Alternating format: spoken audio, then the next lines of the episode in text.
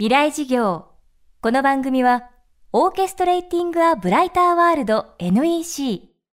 暮らしをもっと楽しく快適に川口義賢がお送りします。未来授業月曜日チャプト1未来事業。今週の講師は日本セキュリティマネジメント学会常任理事萩原英光さん。組織内部犯罪やネット犯罪コンプライアンス情報セキュリティなどのテーマで講演や執筆コンサルティングと幅広く活躍する個人情報管理のスペシャリストです。今週はマイナンバー制度の本格運用を受けた個人のプライバシーの問題。そしてインターネット上に残り続ける自分の情報の処分などネット社会に浮かび上がるさまざまな問題とその対処法について萩原さんに伺っていきます。未来事業1時間目。まずは日本でも運用が始まるマイナンバーなど個人を管理する情報について。テーマは覗かれ続け漂い続ける個人情報。規模とかねそういうことで言うと、まあ、数字はさすがに言えませんよね。ただ IT 関連では有名な雑誌「えー、ワイヤード」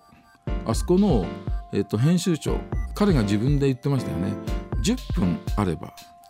えー、私がなるべく個人情報を漏洩させないようにしている生活の中でも日本でいう、えー、とマイナンバー向こうでいう社会保障番号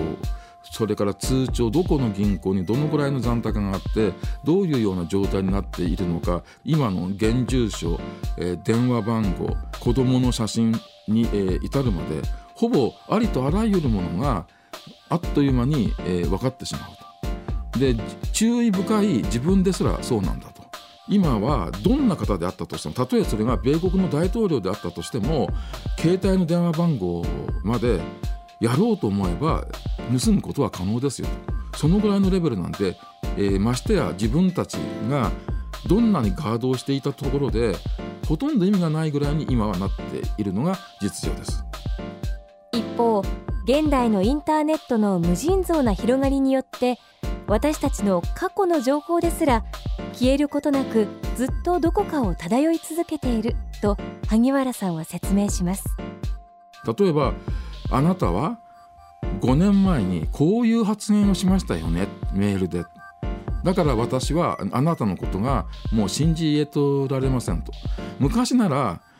一杯飲んで「ごめんね」で済んでた事象がそうやってもうずっと引きずってます。でその中でねその例えば、えー、ヤフーの、えー、リアルタイム検索でネット用語で死ねつまり何とか死の、えーねえー、ねをつけて死ねでキーワード検索をすると分かりますけども5秒に1回ね何十件とダラダラダラってくるわけですよ。で死ねなんていう言葉だけでこの人を社会的に抹殺することって実は可能なんですよ。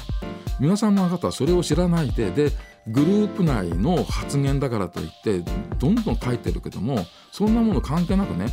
インターネットではどんどん、えー、拾えることができますから実に危険なことを皆さん平気でやってらっしゃるんですよ。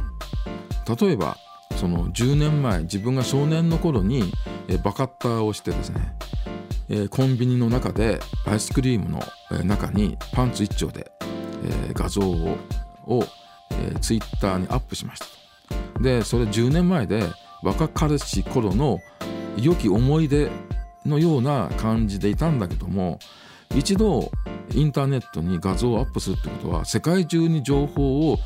えー、広めます。そうしてもいいですっていうことと同じことなわけですよ。でもそんなこともほとんど考えもしない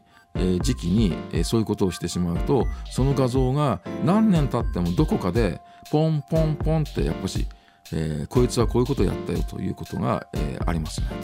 それについては一般的には相当ひどいものであったとしても放置するというそういう選択肢しかないという。きちっと弁護士を立てたところでどうなるのっていうことがありますよね。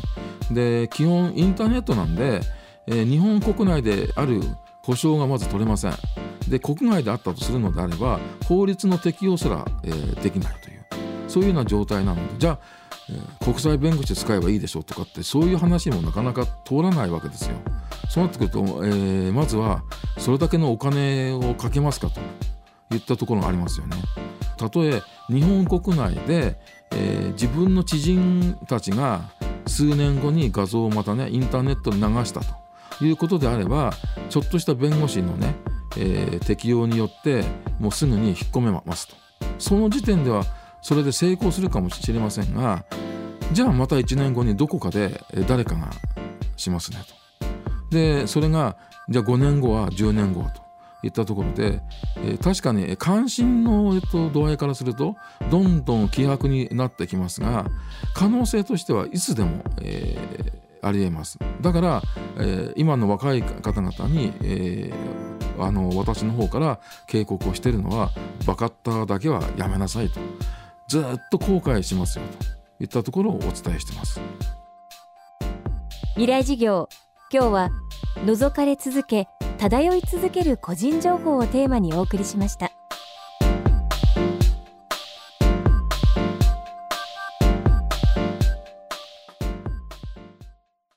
川口技研。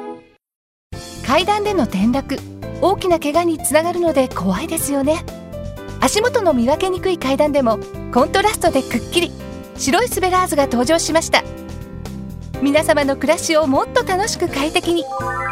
川口技研のスベラーズです。未来事業。この番組はオーケストレーティング・ア・ブライター・ワールド NEC 暮らしをもっと楽しく快適に川口義賢がお送りしました。